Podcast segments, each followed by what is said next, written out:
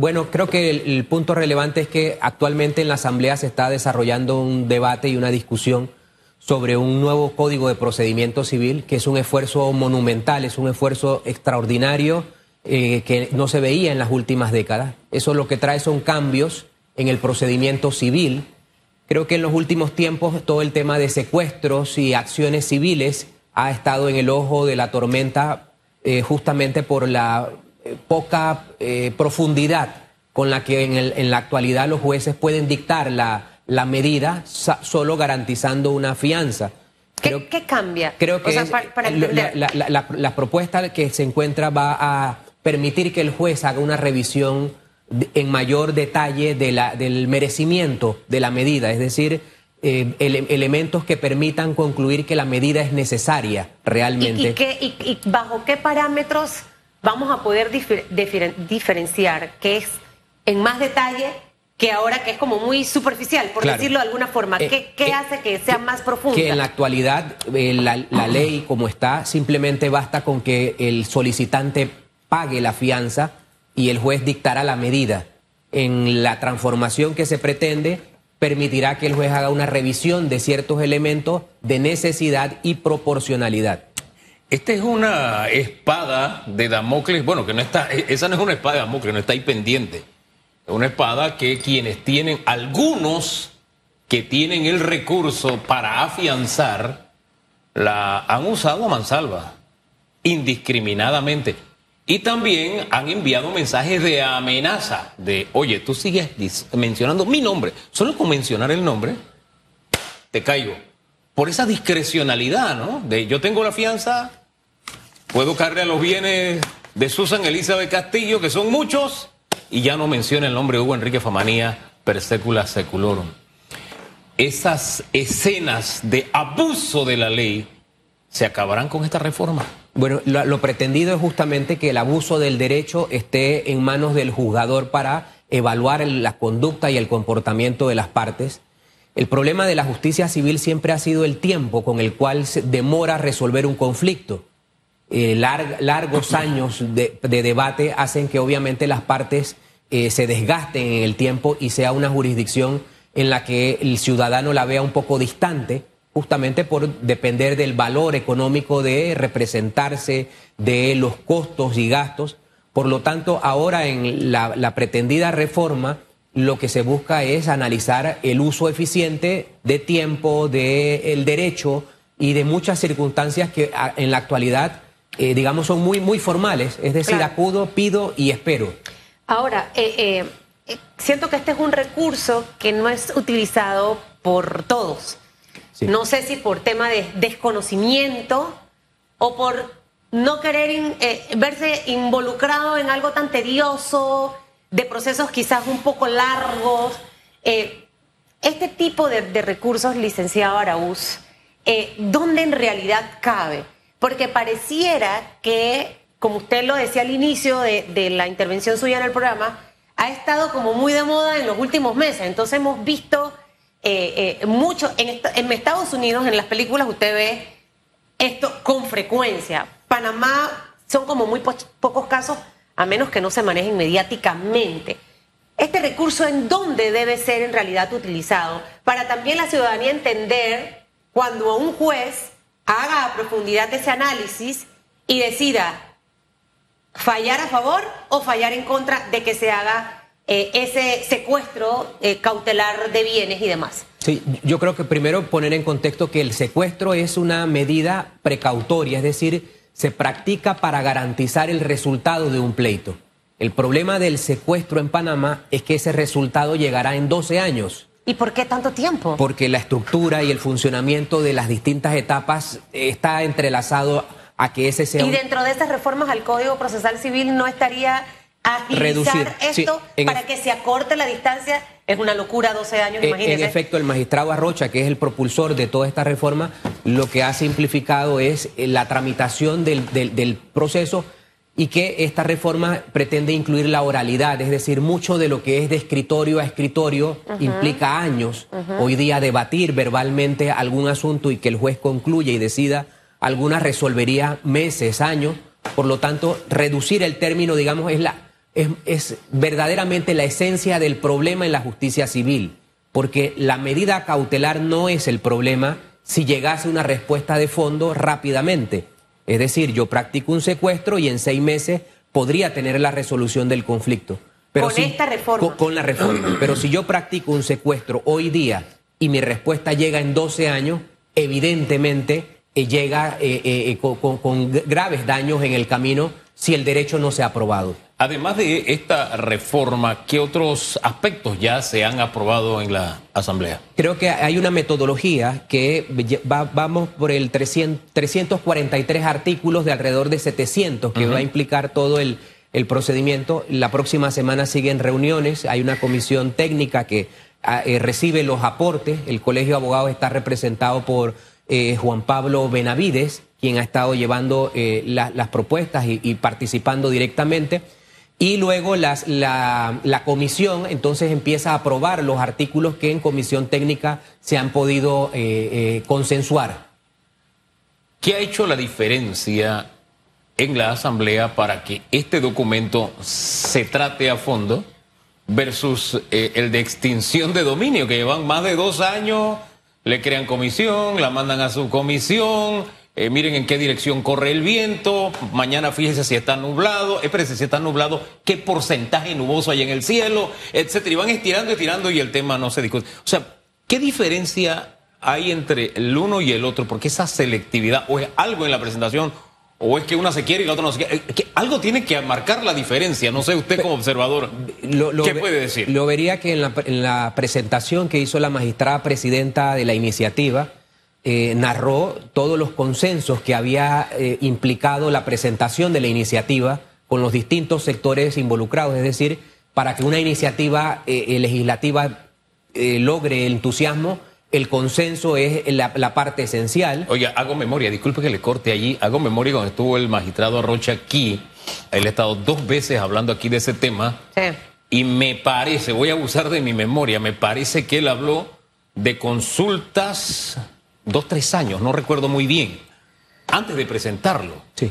Tal vez ahí estuvo la... Sí, sí, y, tal vez ahí y justamente todos los sectores eh, eh, implicados llegamos al convencimiento de que es necesario eh, agilizar la justicia civil y creo que esa voluntad es la que ha determinado también, no, no puede negarse que que dos magistrados estén presentes físicamente en todas las sesiones. El magistrado Vázquez. El magistrado Arroche y la magistrada presidenta estén físicamente presentes en las sesiones, imprime una cuota de compromiso. usted que ha estado allí, eh, eh, básicamente, y que qué bueno que al menos este tema avance, pero de una manera u otra, el otro de extinción de dominio está alineado a lo que se está en este momento discutiendo, pero siento que es en positivo, ¿sabe? Sí. Eh, porque este, este tema de de las medidas cautelares, del secuestro de los bienes, lastimosamente lo hemos visto mucho relacionado a temas políticos en este momento.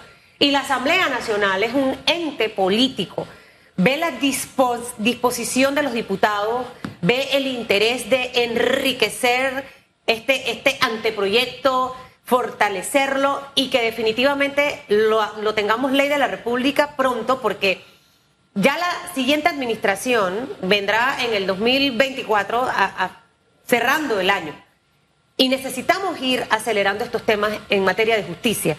Eh, ¿Cómo ve ese ambiente de, parte de la Asamblea? De que se, se apruebe y que se haga rápido, ¿no? Sí, yo creo que estamos en el umbral de una transformación verdadera y que prontamente ese código de procedimiento civil se va a convertir en una realidad. Hay que comprender todo el antecedente que venía, o sea, todas las críticas sobre justicia gravitaban sobre lo mismo. Es un momento muy concreto en el que o cambiamos o seguimos criticando, criticando, criticando. Es un tema de transformar y, yo creería que hay un consenso, una voluntad de que eso se, se, pueda eh, impulsar. Hombre, es que hay casos en la esfera civil que han tomado hasta 25 años para que haya una resolución, sin tomar en cuenta todo el camino del proceso, ¿no? solamente durmiendo el sueño eterno en, en la propia Corte, en la propia Corte Suprema. Y algo de consenso debe haber y también algún impacto debe tener en esta justicia que tiene tanta deuda con el país, porque al final el deseo es ese, que eso que se clamaba en las calles de justicia, justicia, en la década de los 90, se cumpla esa asignatura. Pero mire, me quedo pensando todavía en el tema de, de la extinción de dominio Porque vamos a suponer que el ministro no hizo las consultas que debía hacer, no logró los acuerdos con diferentes sectores.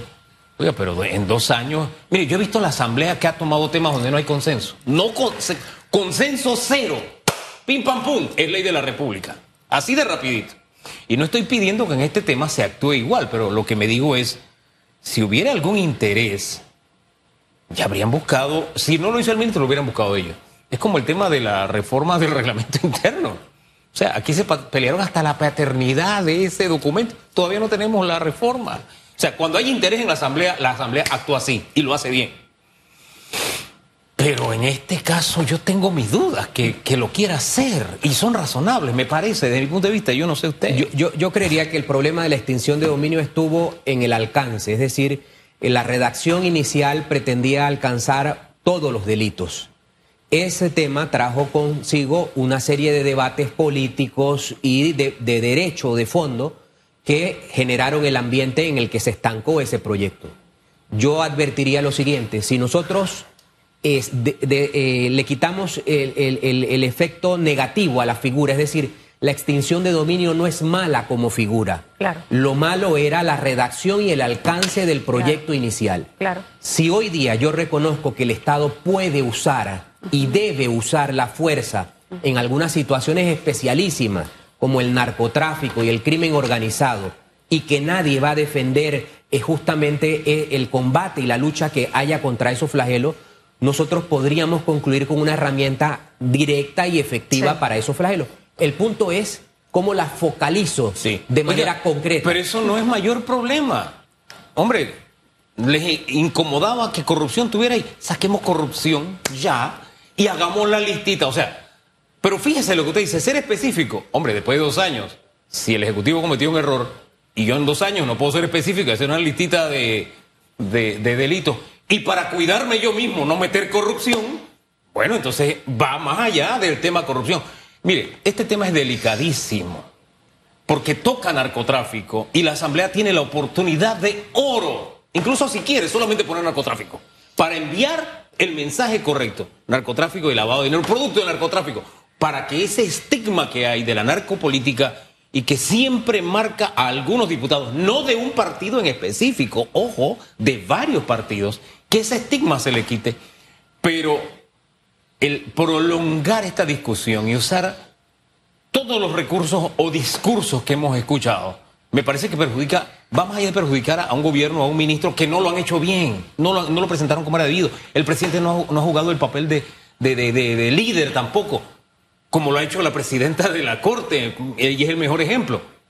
Pero tampoco saquemos de las castañas a la Asamblea que tiene una oportunidad de oro y por alguna razón, por alguna razón, no quiere. Yo no sé si que quiere sacar corrupción y narcotráfico. Ya me viene entonces la duda, no sé. Yo le voy a agregar algo a lo que dice Hugo Enrique, licenciado. Porque también de malas intenciones está el camino hacia el cielo y hacia el infierno ambos. Entonces, si yo, si yo estoy clarita y soy consciente de lo que es la Asamblea Nacional, ¿cómo yo voy a llevar un borrador de proyecto? Con es, como cuando la persona que viene a hablar con Susan, voy con Susan, con Susan sabe que tiene que ser directo, que no me puede venir con el problema, que me tiene que venir con... Ya la gente me conoce, entonces ya la gente conoce cómo es la Asamblea. Cómo yo llevo un borrador de proyecto con varias fallas a nivel de redacción, a nivel eh, quizás de, contenido que iba a generar este rechazo. O sea, también puedo pensar yo que fue hecho con esa intención y por esa razón no me involucro y no voy a esperar de la Asamblea una reacción obviamente en positivo. Yo sinceramente creo que ese tema no se va a dar en, esta administración. Lo veo quizás en el 2024 que alguien lidere este, este, este proyecto yo advertiría como una solución transitoria es que el Ministerio de Seguridad debería presentar una redacción simplificada, de modo tal que la opinión pública y externamente al menos nos concentremos en un debate simple y sencillo para no seguir hablando del proyecto inicial, que es el, que es el, Pero es que cuando escuchamos al ministro Pino, usted lo escucha diciendo que se va a mantener el proyecto tal cual como lo llevó a la Asamblea y que entonces empiecen un ataque de que, pues, ¿por qué no lo aprueban? Entonces tampoco ahí yo veo la disposición de que sea un ganar-ganar. Eh, pueden existir opiniones distintas, pero al final necesitamos tener una norma. Hay que robustecerla porque tampoco la podemos dejar tan genéricamente amplia que mañana pasado cualquiera de nosotros eh, pueda ser víctima, por decirlo, de alguna persona inescrupulosa. O sea, siento que aquí hay una línea muy delgada, pero a mi juicio, ninguno de los sectores involucrados en realidad está interesado que esto se discuta, ni que se apruebe. Por eso lo que, lo que nosotros hemos puesto en contexto es, no es descalificar la figura de extinción de dominio. Claro. Es simplemente precisar la herramienta para qué es y puntualizarla a, una, a un auxilio muy concreto si se quiere realmente sacar adelante. Y reconocemos la capacidad del Estado de usar la fuerza en circunstancias muy determinadas y concretas. Ahora, ya que hablamos de temas de, de contratos y todo lo demás, no lo puedo dejar ir sin que usted nos hable un poquito de eh, los resultados que se dieron en la negociación de la minera y el Estado. De hecho, Hugo Enrique Famanía, me encanta. Yo no sé si nos escuchan o no nos escuchan, pero me encanta y aplauso Celestino, que es mi asesor eh, eh, de campaña, el señor Celestino Chutupu, de campaña de aquí de radiografía. Me encanta que ayer vimos al ministro de Comercio hablar de lo que conlleva este contrato y parte de los titulares eh, desglosaban algunos elementos interesantes, ¿no? Porque creo que no podemos repetir los errores del pasado. Eh, a, nivel legal, eh, ustedes representan a muchos empresarios que vienen de afuera a invertir en nuestro país y lo importante que es normar esto, tener las reglas claras, licenciado Juan Carlos Araúz, para este y otros temas más. Todo el tema de concesiones, lo, lo importante y vital que es tener contrato firmado para que la cosa avance. En efecto, o sea, para ser un socio confiable, todas las reglas tienen que estar escritas en blanco y negro. Y, en la medida que haya documentos y haya compromisos, la voluntad luego se materializa en la ejecución del contrato. Yo creo que al país le conviene que haya empresarios y empresas que desarrollen, que inviertan, pero que también sepan que hay límites y esos límites son garantizar el bien eh, común, que es la responsabilidad de las autoridades. En este caso de la minera, lo que estaba en en el tapete de cuestionamiento es si nuestras autoridades defienden los intereses colectivos o no, más allá de las pretensiones de la minera de desarrollar y explotar un, recurso o una actividad económica. Oiga, pero pareciera que sí, porque mire, no tengo el detalle, no sé si Hugo Enrique este fin de semana en debate abierto lo va a, tratar, pero eh, aumentan las regalías. O sea, e, e, ese, ese, ese detalle creo que es importante, pero que debiera estar en todos los contratos de todas las concesiones que tenemos como país. Todas, absolutamente todas. De, alguna manera esta, este impasse con la minera va a también redefinir cómo el contrato, eh, cómo el Estado panameño contrata con cualquiera. Es decir, las exigencias en la parte de la consulta, la opinión, los errores que se dieron en la inconstitucionalidad. Es decir, va, a existir mucha mayor eh, severidad en la forma en la que el Estado se mete a una relación a futuro. La verdad es que yo quería que este domingo abordáramos contrato en mano, documento en mano, como dice, ¿cómo que dice un abogado? Lo que no está en el expediente no, existe. Bueno, lo que no está escrito en el contrato no existe. Mientras tanto, yo puedo decir esto es lo máximo, wow, pero yo tengo que ver lo que está escrito. Eh, lamentablemente no lo podemos hacer este domingo, probablemente será el próximo domingo en debate abierto. Claro está, lo que buscamos es orientar. Primero leer el documento y dar los headlines para que la gente sea orientada. ¿Y por qué lo digo de esa manera? Porque en este tema hay muchas verdades, en el tema minero me refiero, no del contrato. Ese tema todavía yo no puedo hablar porque no conozco el contrato. Tengo una versión de lo que será el contrato. Pero ha sido una versión un día de que se habíamos de acuerdo y nunca tuvimos contrato. Entonces, yo prefiero ver en blanco y negro. Bien por lo que me han dicho, suena bonito, ya pasamos de la etapa del choque, la confrontación. Ah, pero necesito el contrato. Vamos, a, hay, hay, que estar claro. Pero en el tema minero sí quiero manejarlo de esa manera porque hay muchas verdades, muchas media verdades y muchas mentiras que hay en la opinión pública respecto a la minería en otros países. Y ahí yo quisiera decirle a usted que cuando usted escuche porcentajes, etcétera, etcétera, por muy confiable y seria que sea la fuente, búsquese en internet y revise si lo que le están diciendo es verdad. Ojo, pero no lo del ministro, me imagino, ¿no? No, no, estoy hablando, mire que separe, separe lo uno del otro. No nos enredemos. ¿Por qué? Porque en el tema minero hay cosas que se dicen que cuando usted busca la realidad, no es necesariamente como se le están contando.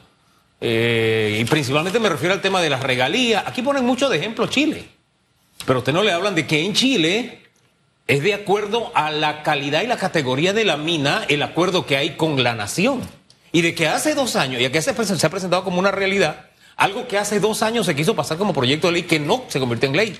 Que las empresas decían, esto, esto no es una nueva ley, esto es una expropiación lo que ustedes están haciendo con una ley como esta.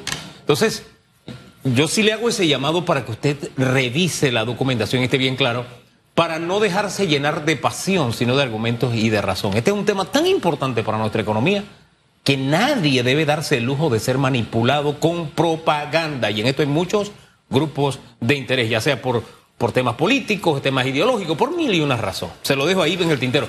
Oiga, pero usted no se nos puede ir, ir sin hablar de lo que pasó en Veraguas. Muere un abogado, un hecho de sangre, otra víctima de la violencia que este año se, se ha disparado el Colegio de Abogados, ¿qué criterio tiene sobre el particular? Bueno, lo primero, lamentar. Ningún panameño merece morir en condiciones eh, de violencia.